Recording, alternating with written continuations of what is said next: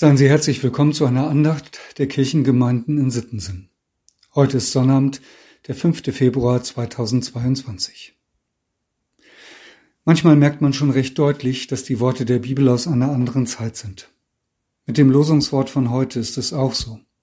Es steht im Psalm 33, Vers 12 und lautet, Wohl dem Volk, dessen Gott der Herr ist, dem Volk, das er zum Erbe erwählt hat.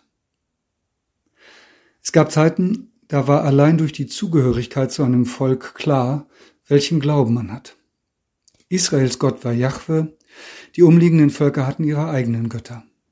Im römischen Reich gab es eine ganze Göttergalerie, bis das Christentum Staatsreligion wurde.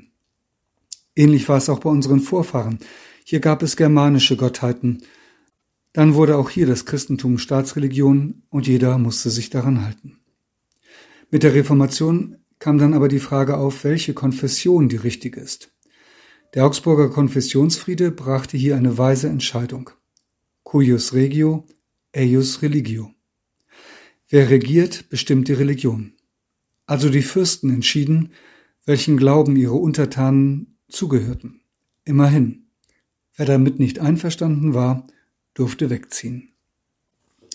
Es gab Zeiten, da war allein durch die Zugehörigkeit zu einem Volk oder Fürstentum klar, welchen Glauben man hat. Diese Zeiten sind längst vorbei, Gott sei Dank.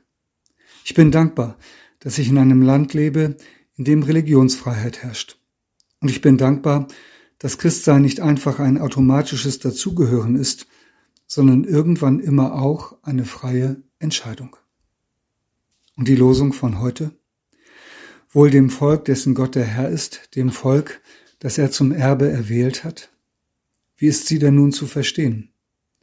Nun, sie gilt nach wie vor für das Volk Israel. Gott hat nichts von seinen Verheißungen für dieses Volk zurückgenommen.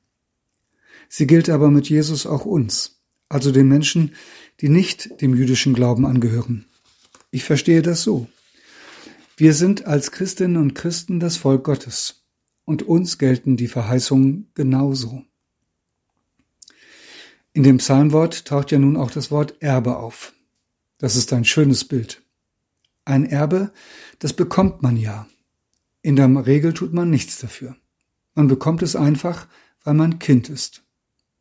Und so versteht auch Paulus das, was Gott uns schenkt. Gott hat uns erwählt. Er hat uns als Erben ausgesucht, sprich, wir sind für ihn wie Kinder. Paulus schreibt dazu, weil ihr nun Kinder seid, hat Gott den Geist seines Sohnes gesandt in unsere Herzen, der da ruft, aber lieber Vater. So bist du nicht mehr Knecht, sondern Kind. Wenn aber Kind, dann auch Erbe durch Gott. Das ist der Lehrtext. Er steht im Galaterbrief, Kapitel 4, die Verse 6 und 7. Wir sind Kinder Gottes. Und wir erben seinen guten Geist.